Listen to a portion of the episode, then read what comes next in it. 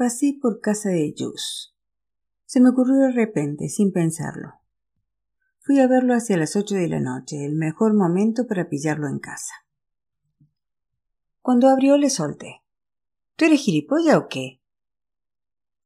Hola, ¿quieres un té? Entra, me dijo. Me senté en un puff por ser educado, pero me horrorizan. No sé dónde meter las piernas y se me duermen los pies. Parece mosqueado, ¿no? me preguntó. Fui derecho al grano. ¿Qué es ese cuento de Stephanie? ¿Es verdad que está con ella? Sí. ¿Quieres menta? Y en ese momento comprobé que estaba en plena evolución de la especie, porque en lugar de darle consejos del tipo Haces bien, está muy buena, aprovechate, le dije. ¿Y Francine qué? ¿Qué pasa con ella? Yusuf se encogió de hombros. Bueno, no lo sé, estoy hecho un lío. ¿Sientes algo por Stephanie? No sé.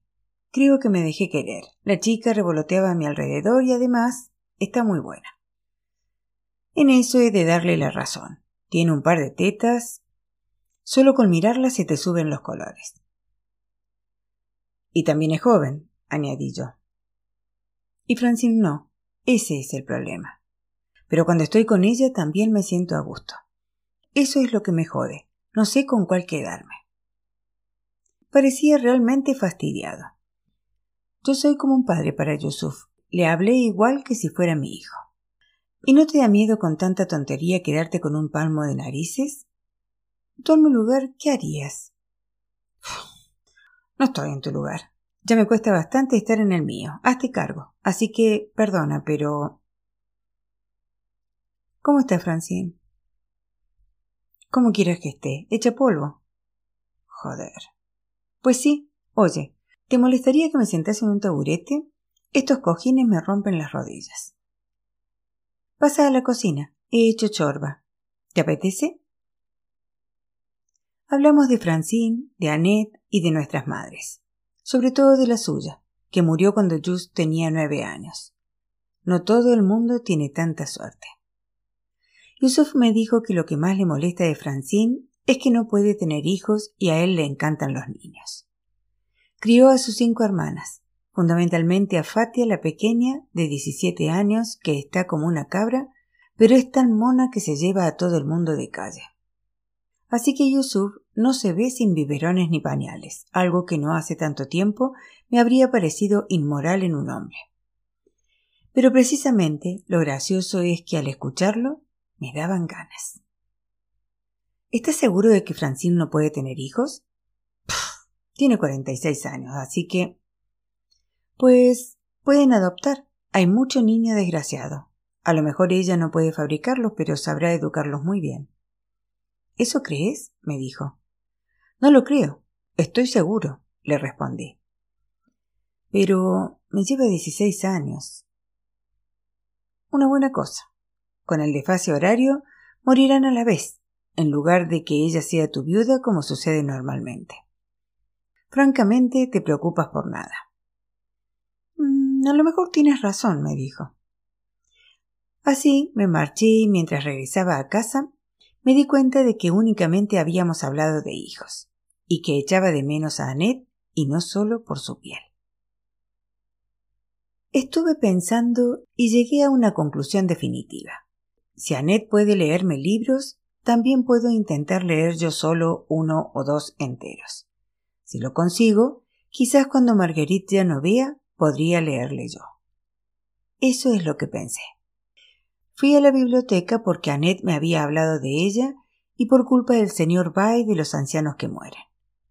La entrada es libre, lo que resulta muy práctico. Dentro había libros a toneladas, hasta darte náuseas de leer, porque como dice Londremont, demasiado donde elegir acaba con la elección. Me quedé ahí plantado sin saber qué hacer de manera que al cabo de un momento una buena mujer sentada detrás de una mesa terminó por preguntarme ¿Busca algo? Un libro, respondí. Está en el lugar adecuado. Si puedo ayudarlo. Me gustaría, le dije. ¿Qué título? ¿Qué autor? ¿Y yo qué sabía? Parecía esperar una respuesta por mi parte. Pensé, si esto sigue así, se dará cuenta de que un tipo como yo no tiene nada que rascar aquí. Me pondrá en la puerta. Entonces añadí, en realidad no quiero un libro. Quiero un libro para leer. Eso es todo. Muy bien, entiendo, me dijo, y con una sonrisa de vendedora continuó. ¿De actualidad? ¿Ensayo? ¿Ficción? No, solo un libro que cuente una historia, ¿se da cuenta? Ficción, pues. ¿De qué género? Corto, dije. ¿Relatos? De noticias no, historias inventadas. Mm, ¿Una novela? Eso es, una novela. Una novela me servirá, pero que sea muy corta. Se levantó y se dirigió hacia las estanterías repitiendo para ella. Una novela muy corta, una novela muy corta. Y fácil, si tiene. Se detuvo diciendo Ah, y continuó. ¿Para un niño de qué edad? Estaba empezando a tocarme las pelotas. Es para mi abuela, dije. Encima llegó un tipo con dos críos enrabietados y le hizo un gesto. La señora se largó al tiempo que me decía Regreso inmediatamente. Aproveche para mirar, las novelas de adultos están ahí. Y me señaló seis estanterías de tres metros por uno noventa de altura, de planchas de aglomerados de madera de haya, con montantes hacia afuera perfilados y escaleras enganchadas en los cantos interiores. Me di unas vueltas por ahí y tomé un libro aquí y otro allá. Pero había demasiados, y casi todos iguales. Eso me desanimó. Luego vi a un crío justo enfrente a mí en la esquina infantil. Miraba los títulos frunciendo el ceño. Tomaba un libro, comprobaba lo que había escrito en la parte de atrás y lo volvía a dejar. Luego tomaba otro y lo mismo. Pensé, mira, no es tonto el niño. Voy a leer lo que cuenta en la historia en la parte de atrás y eso me ayudará un poco. No me ayudó nada. Les diré que es como para preguntarse si lo que pone en la parte de atrás de las novelas se escribe realmente para despertar el interés. En cualquier caso, seguro que no se ha pensado para personas como yo. ¿Qué de palabras complicadas? Ineluctable, búsqueda fértil, admirable concisión, novela polifónica. Y en ningún libro leí simplemente una historia que trata de aventuras, o de amor, o de indios, y punto final. Yo me decía, pobre Zenutrio, si ni siquiera entiendes el resumen, ¿qué quieres pillar del resto? Mi historia de amor con los libros siempre empieza mal. En ese momento vino la mujer y me preguntó ¿Al final he encontrado lo que buscaba? No sabía cómo decirle que no.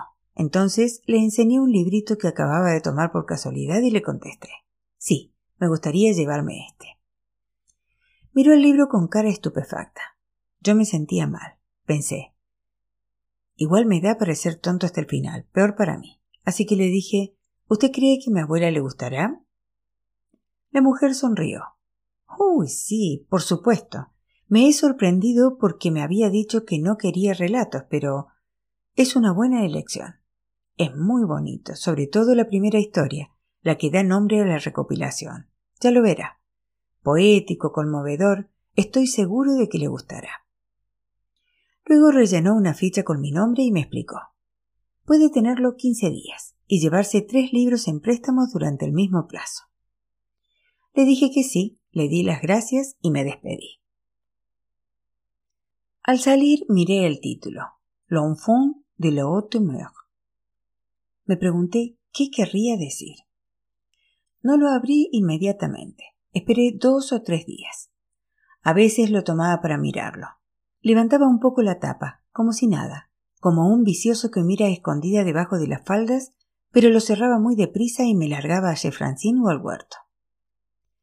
Y luego oí la voz de mi fuero interno que me decía Joder, Germain. Pero, ¿de qué vas? ¿Te asusta un libro o qué? ¿Has pensado en Marguerite? Entonces pensé, yo lo intento. Y si no entiendo todo, bueno. O casi todo. De la primera página paso. Comencé a leer. ¿Cómo se había formado esa calle flotante? Hasta ahí funcionaba. No significaba nada, pero en definitiva funcionaba. ¿Qué marineros, con ayuda de qué arquitectos, la habían construido en alta mar, en el Atlántico, sobre la superficie del mar, encima de una cima de seis mil metros? ¿Seis mil metros? Si quito tres ceros da sesenta, no seis. Eso es seis kilómetros. ¿Una cima de seis kilómetros? Diablo, sí que es profunda. Seis kilómetros. Carajo. Esa calle larga, los tejados de pizarras, seguía entendiendo. Las humildes tiendas inmutables. Mierda, pensé. Ya empezamos. Inmutables. A, B, C, D, G, H, I. I, C, I, D, I, L, I, M, I, N. Ya está. Y a, in, b, in, i, l, n, m, inma, inme, inmi, inmo, inmu, aquí. Inmutable. No dudable que no cambia ni se puede cambiar. Entonces, unas tiendas que no cambian. Como la de Moredón, el panadero de la calle Pell, es tan rácano que no ha pintado la fachada desde hace más de veinte años. Y debería, porque francamente está asquerosa. Continué hasta el final de la primera página que terminaba ¿Cómo se tenía en pie sin que siquiera la balanceasen las olas? Hecho. La había leído sin demasiados problemas. ¿Por qué de decir, y sin quererme hacer el chulito, que aparte de una palabra conocía todas las demás. No entendía muy bien a dónde quería ir a parar esta historia. Aún así, pasé la página. Por el otro lado apareció la niña de doce años que caminaba sola por una calle líquida. Al principio me costó un poco imaginarla. Después no. Es como Venecia, pensé. Una niña que se dormía cuando los barcos se acercaban por el océano. Y cuando se dormía, la aldea desaparecía bajo las olas, véase onda, oleaje, con ella. Y nadie sabía que la niña existía. Nadie. Siempre tenía comida en los armarios y pan tierno en el mostrador de la panadería. Cuando empezaba un tarro de mermelada, se quedaba igual de entero. Esa niña habría tenido que patentar el invento. Bien que le hubieran interesado a los colectivos locales, por los comedores escolares y las comidas de los ancianos. La niña miraba un álbum de fotos antiguo. Fingía ir a clase. Por la mañana y por la noche abría y cerraba las ventanas. Por la noche se iluminaba con velas o cosía a la luz de una lámpara. Y a mí, ya sé que es una tontería, me daba cosa saber que esa cría estaba allí perdida en el medio de la nada. Nunca, ni siquiera en un libro, me había topado con nadie que estuviera tan solo tan completamente abandonado. Llegué al final bastante pronto, al cabo de tres días, porque en realidad no era una historia muy corta, sino un libro de relatos. Son varias historias que se siguen una a otra. Releí por segunda vez el último trozo, el que empieza Marineros que sueñan en alta mar, para estar seguro de que lo había entendido. Y después volví a empezar desde el principio y así sucesivamente. Veía a la niña hacer como que escuchaba a la maestra de la escuela y luego la tarea, muy formal. Yo pensaba, al escribir sacará la puntita de la lengua, se habrá manchado de tinta los dedos, hará borrones. Yo a su edad hacía muchos. Pues no, era más cuidadosa que yo. Tenía los cuadernos en perfecto estado. Se miraba al espejo, impaciente por crecer. Y curiosamente la entendía porque cuando eres pequeño, lo único que quieres es que empiece la vida. Haces tonterías para ocupar el tiempo. Te pasas años soñando con hacerte mayor, y cuando ya lo eres, echas de menos cuando eras pequeño. En fin, esos son apartes, reflexiones que uno se hace para sí. Cuando el pequeño cargo fumando pasó por la mitad de la aldea, yo me dije que salvaría a la niña. Pues no. Y cuando una ola va a buscarla una ola enorme con dos ojos de espuma perfectamente imitados para intentar ayudarla a morir y no lo consigue, puedo decirles que sientes mucha angustia, al menos yo. Pero lo extraño de la historia es que cuanto más leía, más envejecía la cría en mi cabeza y más se parecía a Marguerite. Se convertía en una niña vieja, tan menuda como un gorrión, con los ojos de Marguerite y su pelo de color gris y violeta. Y cuanto más se le parecía, más se me hacía un nudo en la garganta al leer el final, cuando habla de un ser que no puede vivir, ni morir, ni amar, y sin embargo sufre como si viviera, amase y estuviera siempre a punto de morir, un ser infinitamente desheredado en la soledad acuática. No habría sabido decir por qué, pero tenía la impresión de que en el interior de Marguerite habitaba esa niña un poco tristona que esperaba una ola que no llegaba. A veces se te ocurren esas cosas. Antes no miraba detenidamente a Marguerite. La veía venir de lejos por la alameda a pasitos cortos, o ya estaba sentada en el banco y me esperaba. Nos dábamos las buenas tardes, contábamos las palomas, leíamos, sin mirarnos como unos maleducados. A día de hoy la observo. Observar es mirar con eficacia, pensando que quieres acordarte. Y de pronto ves mejor. Por fuerza ves hasta lo que hubieras preferido no saber. Peor para ti. Por ejemplo, cuando Marguerite escribe, también cuando lee, ahora gira un poco la cabeza. Al principio me hacía gracia esa nueva costumbre. Pensaba, anda, mira como los pájaros, de lado, con aire pensativo. El problema es que ella no se da esos aires, no es eso. Gira la cabeza para intentar leer, porque de otro modo ya no distingue bien lo que tiene delante. Marguerite ve la vida por el rabillo del ojo. Y cuando camina es fácil darse cuenta de que titubea. Claro, es fácil si la observas. Porque si no, cuando uno es un tremendo egoísta como yo era antes, no te fijas en nada. Ahora, en el momento de marcharnos, la acompaño hasta la verja de entrada del Boulevard de la Liberación. Me daría vergüenza permitir que se fuera sola. Voy con usted, Marguerite. La dejaré en el portalón, le digo. No, Germain, déjelo. Es muy amable, pero me molesta que dé ese enorme rodeo, me contesta. No hay problema. Además, un rodeo. No serán ni doscientos metros. Los metros de los ancianos deben ser más largos. Da lo mismo, me doy cuenta de que le hago perder el tiempo. Tiempo tengo para dar y tomar. ¿Qué ganaría con dejar de perderlo? Camino junto a ella. Casi podría decirme encima, por lo bajita que es. Le saco más de cincuenta centímetros. A veces, cuando veo que su rumbo se tuerce, en lugar de seguir por el camino recto, tengo la tentación de tomarla del brazo pero mientras se mantenga en pie la dejo a su aire. Tampoco quiero humillarla. Simplemente, cuando se desvía demasiado, cambio de lado. La despisto como si nada y la conduzco despacio. Al salir del parque no me atrevo a seguirla hasta la residencia. Me quedo ahí apoyado en la verja mirando cómo se aleja, bamboleándose igual que un patito.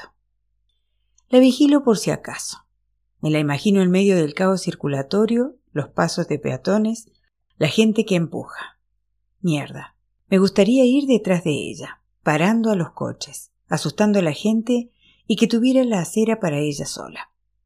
Y me digo que tener una abuela no es menos agotador que enamorarse. Al contrario. Me tomé el tiempo necesario para leer como es debido. Soy un cabezota. Y una tarde, cuando Marguerite se sentó junto a mí en el banco, le dije tengo una sorpresa para usted. ¿Ah, sí? me respondió, y añadió Me encantan las sorpresas. Por supuesto. Es una mujer, bromeé. Ella rió y me dijo Bueno, dejémoslo en un vestigio. Me lo expliqué y reí con ella. Bien. ¿Y la sorpresa? Cierre los ojos, le ordené. Quizás creía que le iba a dar un regalo o bombones, no sé, pero solo le dije ya lo verá. Es poético y conmovedor. Y empecé, seguramente no me creerán, aterrado. ¿Cómo se había formado esa calle flotante? ¿Qué marineros, con ayuda de qué arquitectos la habían construido allá en el Atlántico sobre la superficie del mar, encima de una cima de seis mil metros? Esos son seis kilómetros, le expliqué. Marguerite sonrió sin abrir los ojos. Entonces continué. He de confesar que me había entrenado. Primero solo para mis adentros, luego en voz alta y por último delante de Annette que me decía Espera, así está bien. Un poco más despacio, un poco más fuerte. Parecía que estuviéramos haciendo el amor. La niña se creía la única niña del mundo. Simplemente, ¿sabía que era una niña? Margarita escuchaba muy seria, con las manos juntas sobre las rodillas. Me parecía divertido leer en voz alta para catorce palomas y una señora anciana en medio de un parque público. Mientras continuaba con la historia, por otro canal, pensaba si el cabrón del señor Bailey pudiera verme en este momento. Él y los demás, todos los otros. Creo que me sentía orgulloso de mí mismo. Me detuve en la página 13 después de la niña de alta mar ignoraba qué eran los países lejanos y Charles Steamboat. Me tranqué un poco al leer ese nombre, pero es que no hablo idiomas y no hay subtítulos para la pronunciación. ¿Le apetecería que continuase otro día? le pregunté. Porque tengo que ir a devolverlo a la biblioteca, pero si quiere lo pediré prestado de nuevo. Me da igual, es gratis. Marguerite abrió los ojos y me dijo Germain, realmente ha sido una bonita sorpresa. No sé cómo agradecérselo. Y luego, inmediatamente después, añadió aunque quizás tenga una idea. ¿Le gustaría acompañarme a mi apartamento algún día de estos? Pues claro, hoy mismo si quiere. ¿No le importaría? Ningún problema. Aquel día Marguerite no me leyó, porque lo hice yo. Solo me pidió que continuase otro día, si me parecía bien. Le contesté que sí, con mucho gusto. Teniendo en cuenta el tiempo que había invertido para aprender a leer en voz alta esa puta historia poética y también conmovedora, me habría fastidiado que no me lo hubiese pedido. Después hablamos de todo en general y de nada en particular. En un momento dado me dijo, así, de improviso, ¿Sabe? Me temo que dentro de poco tendré que comprarme un bastón. Ya hay veces que no veo bien los obstáculos. ¿Le da vergüenza? Bueno, para ser franca, digamos que me cuesta un poco acostumbrarme a esa perspectiva. ¿Lo comprará de metal o de madera? Prefiero de madera. Los de metal parecen una prótesis. Eso ya me tocará cuando sea vieja. Aún falta tiempo, ¿no le parece? Me reí y ella también. Se lo digo porque hablando de bastones, sé dónde encontrar unos preciosos, de madera de castaño. Los hace un tipo que conozco, aprendió de su padre. ¿Le apetecería que la llevase? Podríamos ir un domingo. Está a menos de una hora de aquí por carreteras secundarias y yo no conduzco rápido. Con aspecto muy triste me dijo le pareceré ridícula, Germain, pero en coche me mareo. Si no conduzco yo, tengo unas espantosas náuseas. Cuando me ponía al volante no tenía ese problema, pero ahora, si se me ocurre tomar uno, sería un peligro público. Yo puedo ir dando una vuelta con mi novia y le traeré un catálogo. Pues, si no le molesta, he de reconocer que me sentiría muy orgullosa paseando por el parque con un bonito bastón de madera de castaño. Resuelto. Así lo haremos. Me preguntó si aún quería acompañarla. Le dije que por supuesto, no soy ninguna veleta. Vive en un apartamento tan grande como un dedal. Dormitorio, sale de estar y balcón, pero con buena orientación, sin ruidos ni humedad. Está bien, le falta un jardín, pero está bien. Me enseñó objetos muy bonitos que había traído de todas partes, y luego me dijo Germain, Ahora le toca a usted cerrar los ojos. No haga trampa, ¿lo promete? Lo juro. La oí abrir un cajón y buscar algo. Se acercó a mí y me pidió que estirara la mano. Me puso en ella algo un poco pesado y frío. Ya puede abrir los ojos. Los abrí y dije Coño. E inmediatamente perdón. Es preciosa, no puedo aceptarla. Se lo ruego, por darme el gusto. Era una navaja laguiole, pero de competición. Una auténtica joya.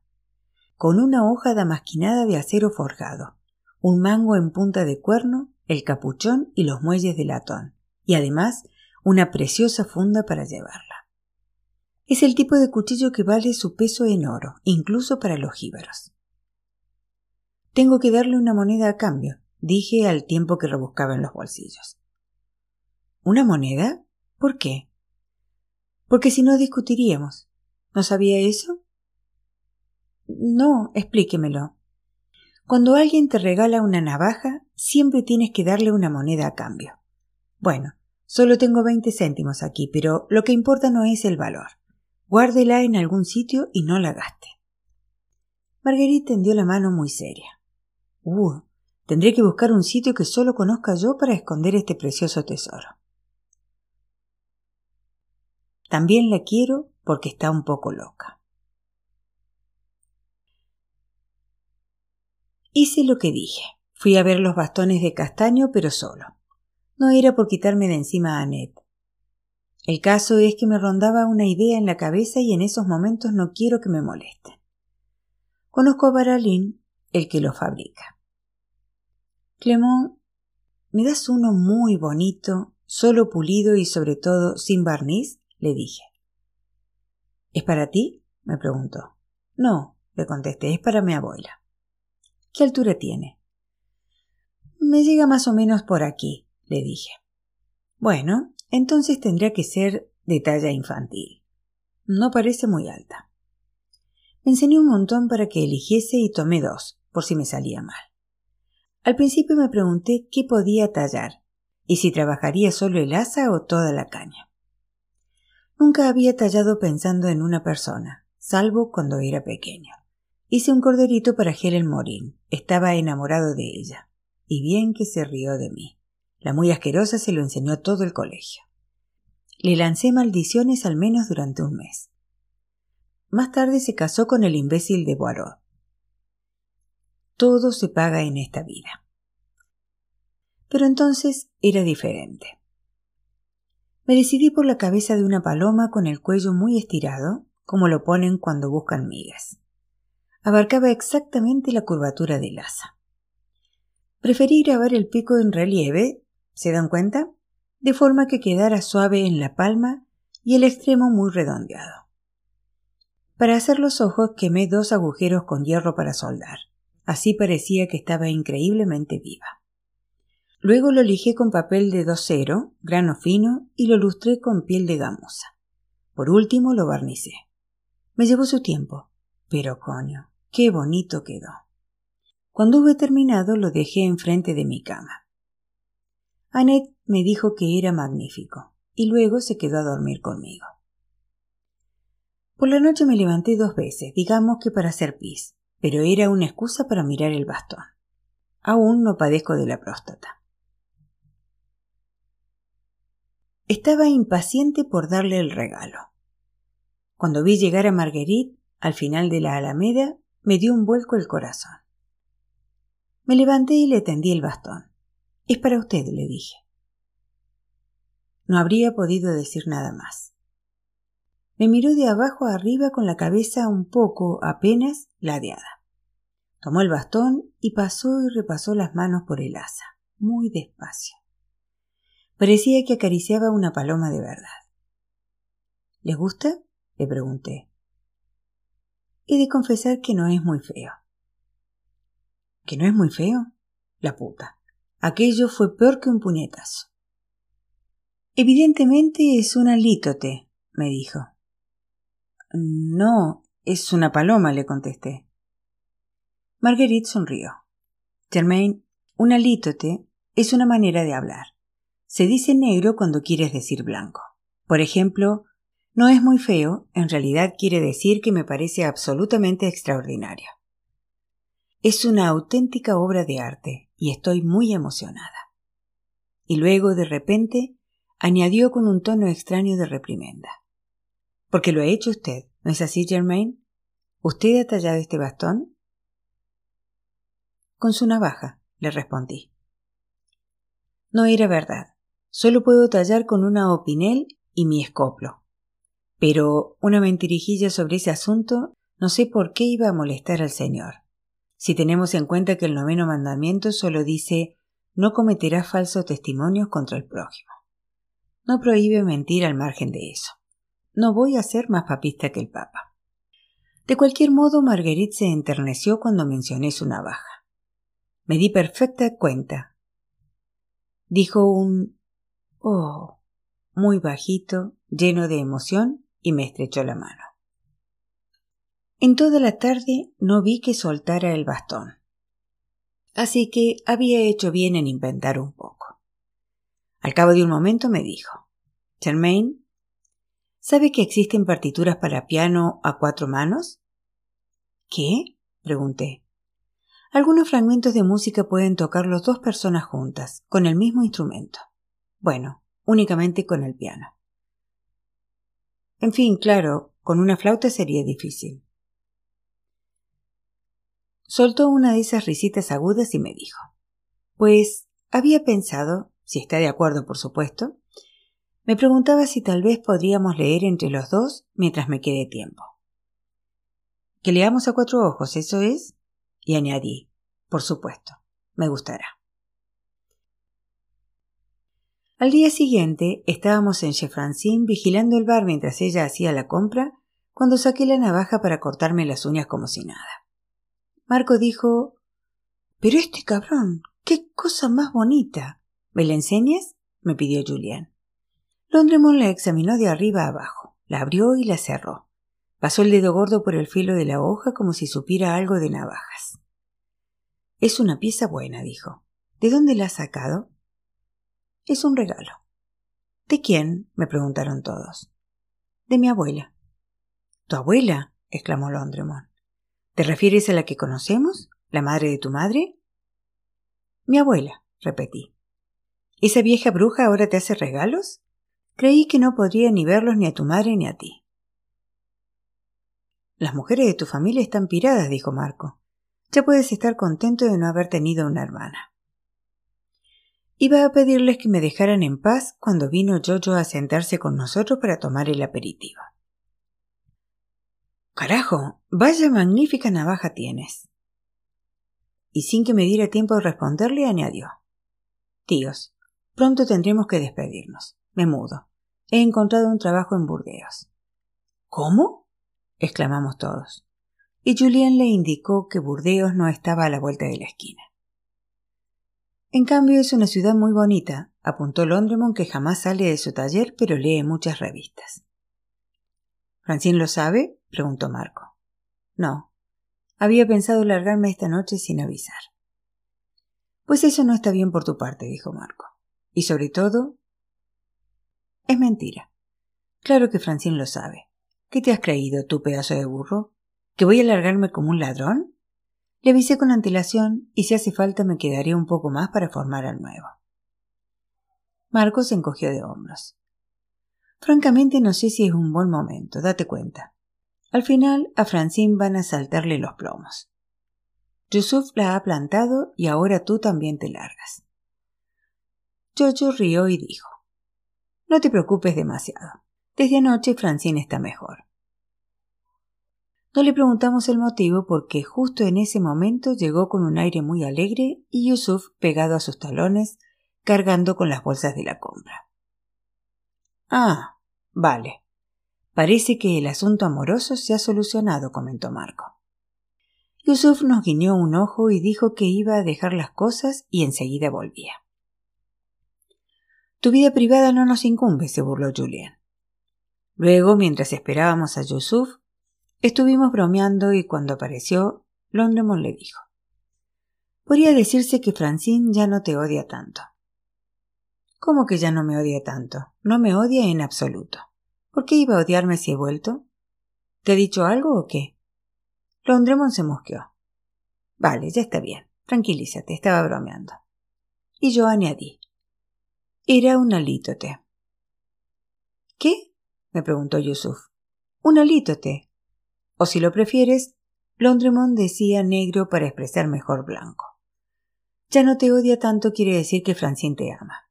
Coño, qué corto eres a veces. Londremont suspiró. Eso es, exactamente, un alítote. Pero me miró con aspecto preocupado como hace ahora siempre que digo algo inteligente.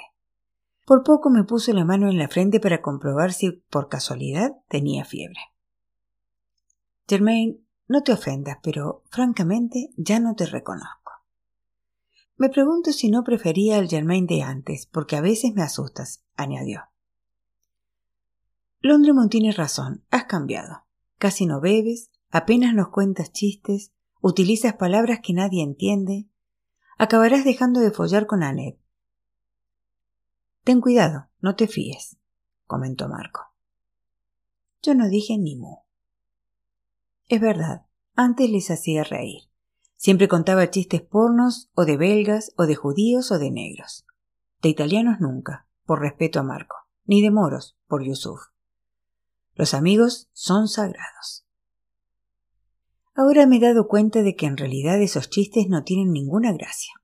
Pero cuando estás borracho, bajas el listón y te ríes de cualquier cosa. Sabes, ser un cenutrio pronto se convierte en un hábito. Y lo digo un poco por experiencia. Al principio lo haces por vagancia, luego te quedas a esa altura. Y por fin, un día, mientras cuentas palomas, conoces por casualidad a una abuela disponible y acabas con la peste, los jíbaros, el pobre señor Gary, que sigue llorando a su madre, y la niña de Venecia que en realidad vive en el océano. Por no hablar del diccionario, que pese a todo es un libro que te engancha, teniendo en cuenta el tiempo que pierdes para encontrar cualquier cosa. Y poco a poco ya no ves las cosas igual que antes. Dejas de follar y haces el amor. Aguantas a tu madre y vas a la biblioteca. Y todo por el estilo. Por lo tanto, es evidente que respecto al comportamiento, cambian un poco las cosas. Entiendo a mis amigos, no los critico. Estoy seguro de que yo no puedo gustar a todo el mundo, a ellos y a mí a la vez. Pero también me da igual. Una mañana me encontré a mi madre bajo la lluvia hablando con la manguera de riego. Sería mejor que entraras, le dije. ¿Por qué? Porque llueve. Ya te veo a ti venir con tus tejemanejes, me contestó. De acuerdo, no llueve, únicamente cae agua. Mira qué aspecto tienen tus zapatillas. La acompañé a casa. No me permitía ayudarla. Me gritaba que la soltara. Me llamaba sucio mocoso y decía que debería darme vergüenza tratar así a una mujer como ella. Yo pensé, cualquier día los vecinos llamarán a la poli. Nos aplicarán el plan de seguridad civil y toda esa mierda y nos la vamos a cargar. Se dejaba caer. Casi tuve que llevarla en volandas, y pesa lo suyo. En su habitación había colgado de lo alto del armario en una percha su vestido negro. ¿Vas a un funeral? le pregunté. ¿Ha muerto el viejo Dupois? No, me contestó. El vestido es para mí, para cuando me muera. Quiero que me entierren con él, es el más apropiado. No es para tanto, le dije. Todavía te quedan veinte años más. Y en mi fuero interno pensaba. Y treinta, vieja bruja. Pero no parecía encontrarse muy bien. Le preparé el café y la metí en la cama. Luego fui a casa de Londremont para que me ayudase a cargar la batería. Por la noche había muerto. Qué tontería. Hubiera jurado que mi madre me enterraría a mí. No entendí de qué murió. De un ataque, creo. De todos modos, fue algo limpio y claro. Llevé el acta de defunción al ayuntamiento y me ocupé de todo lo que faltaba por hacer, las pompas fúnebres y demás. Al entierro fue todo el mundo. Londremont se mostraba muy serio. Por asociación de ideas, los entierros le recuerdan al de su pobre Corín. Cuanto más borracho está, más digno parece, y para las circunstancias se puso a tono. Yo-Yo, Julien y Marco me ayudaron a llevar el féretro. Francine organizó el comedor para la comida fúnebre. Fue entre nosotros. Así también tuvimos la oportunidad de celebrar la despedida de Jojo. Annette y Francine habían preparado unos centros de mesa muy bonitos y colocaron a los asistentes tras escribir sus nombres en las participaciones que quedaban. Por parte de mi familia fue la hecatombe, palabra con la que se entiende que todo el mundo está muerto. Solo apareció mi abuela, soltando palabras intempestivas. Véase, fuera de lugar, inoportuno, inconveniente, sobre el ataúd, las flores, mis amigos, la comida del restaurante. ¡Qué desgracia! ¡Qué desgracia! ¿Gastar todo este dinero para qué? decía. Nos tienes hartos, abuela. Tú no eres más que un gamberro. Digno hijo de tu padre mala madre. Sí, abuela. Germaine ¿Quién es esa señora gorda que está en la cocina besándose en toda la boca con un joven? Francina, abuela. ¿Ha visto que es árabe? Por favor, abuela, cierre el pico. Como aquello se ponía insoportable, Londremont pasó al otro lado de la barra para prepararle un cóctel. Pruebe, señora Joseph. Esto hará que se recupere de tanta emoción. Está bien bueno, dijo. ¿Me prepara otro? Por lo menos no lo cargues mucho, le pedí a que tiene noventa tacos. No te preocupes, le he puesto la dosis de los bebés. Después acostamos a mi abuela en la cama de Francine y nos quedamos tranquilos. El miércoles me llamó por teléfono el señor Olivier para darme el pésame. Qué tragedia, señor Joseph. Una mujer tan buena y tan joven. Tan rápido. Sí, le dije, no somos nada. Hablando de ese asunto, señor José, me gustaría pedirle que pasara por mi despacho para que solucionemos juntos todo lo que se refiere a la herencia de su señora madre. Entonces me anunció que iba a heredar la casa y el terreno. Es un error, le dije. Mi madre vivía alquilada. No, no, me aseguró, en absoluto. Es propietaria desde hace más de veinte años, y usted es su único heredero. Y añadió que eso no era todo.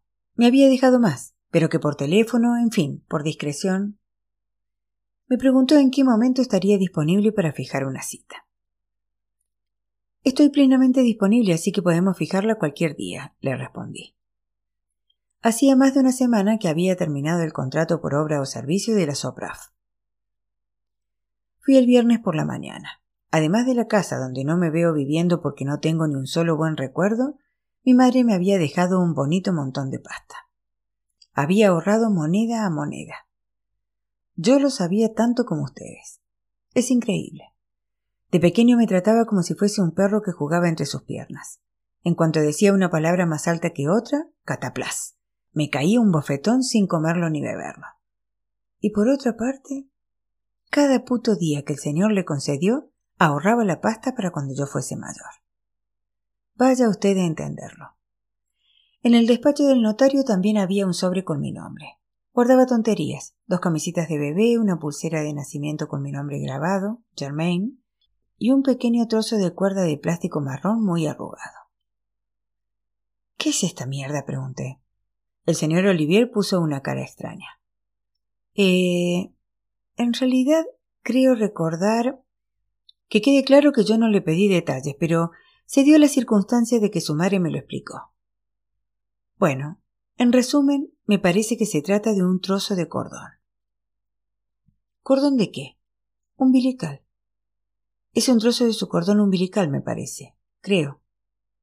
En el sobre también había una foto de ella muy joven con un tipo de ojos claros montados en un tío vivo. En el reverso había escrito Germain Depois y yo, 14 de julio de 1962. Era mi padre, pues, en la famosa fiesta, una o dos horas antes de que la dejase embarazada. Mierda, pensé. También él se llamaba Germain. Al final Marguerite no estaba equivocada. Antes de marcharme, le dije al señor Olivier.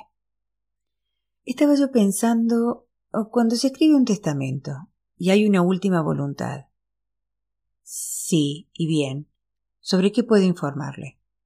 Quien abre el testamento está obligado a hacer lo que se le pide, ¿no es así? No, de ninguna manera. Es únicamente una cuestión de apreciación personal. Si el difunto expresa una petición imposible de satisfacer o sencillamente en contra de la ley o de las costumbres, nadie está obligado a someterse ciegamente a sus desideratas. ¿Mm? ¿Me entiende? Entonces, ¿eso quiere decir que no hay obligación de cumplir una última voluntad? En ningún caso puede obligarse a ello. ¿Por qué esta pregunta? Por nada, olvídelo. Me tocaba las pelotas por lo del monumento a los muertos y Jack de Ballet, que siempre tenía razón para no variar. Al mismo tiempo me di cuenta de que hacía un montón de tiempo que no escribía mi nombre en el monumento. Creo que en el fondo me da igual no ser indeleble. El notario me entregó el sobre y me estrechó dos veces la mano.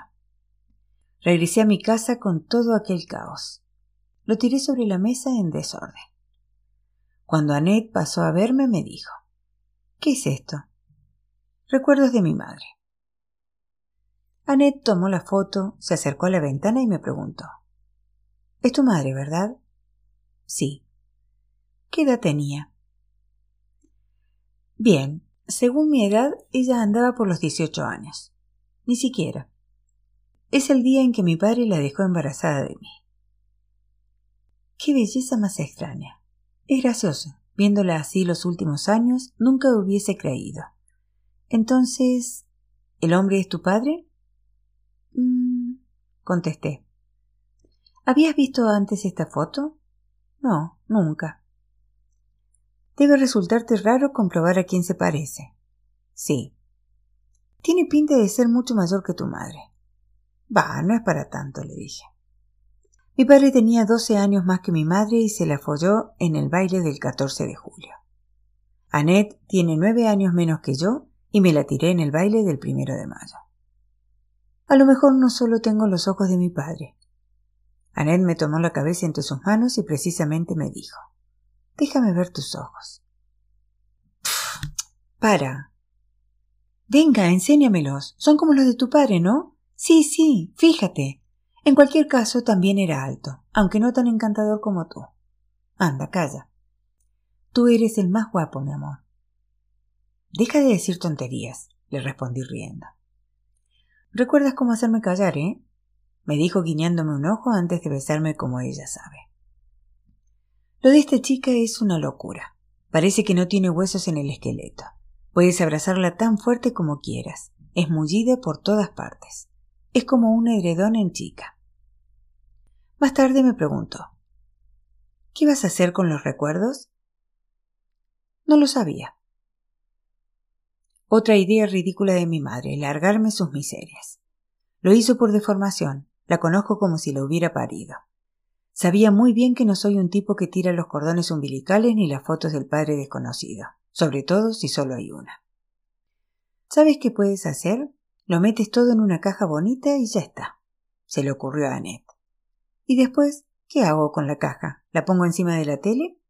Entiérrala. En vista de que mis legítimos y naturales estaban ya en el hoyo, no me pareció mala idea. O añadió Annette.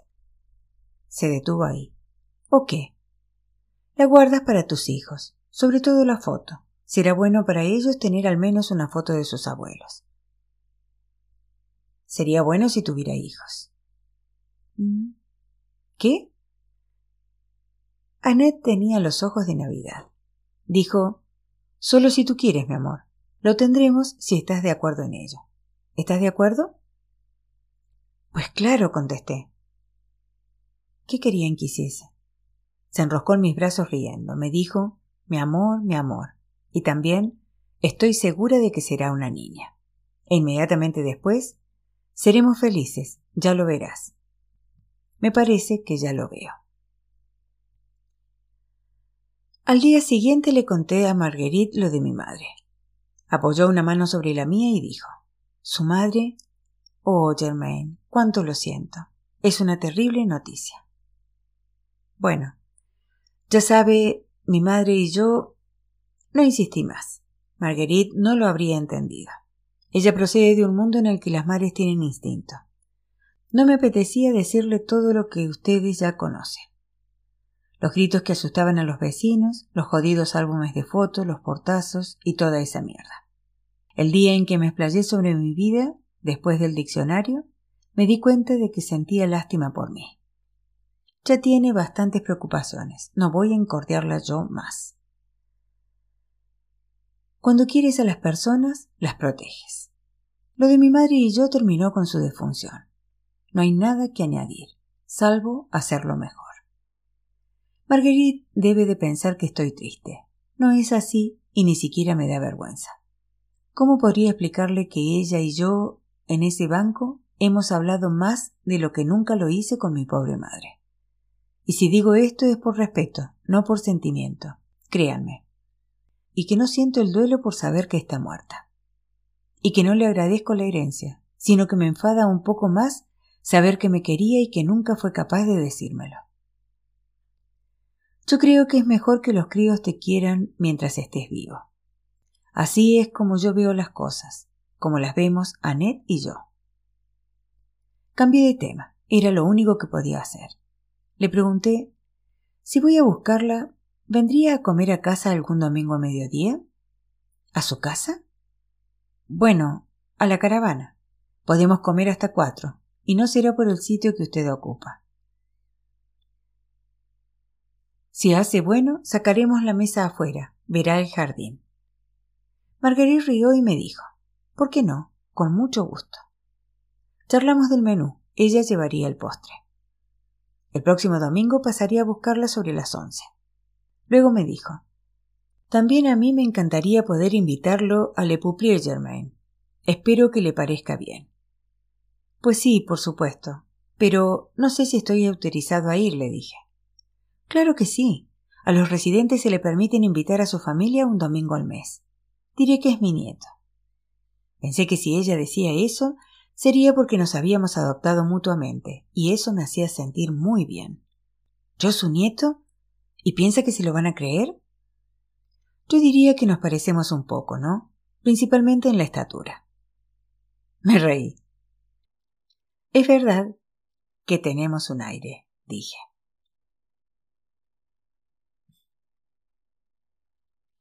Marie Sabine Roger, escritora francesa conocida por sus libros de literatura infantil y juvenil, aunque su obra más popular a nivel internacional es la novela Tardes con Marguerite, que fue llevada al cine en 2010. Roger trabajó como profesora de primaria antes de dedicarse por completo al mundo de la literatura. Así finalizamos este libro tan tierno y tan hermoso. Tardes con Marguerite.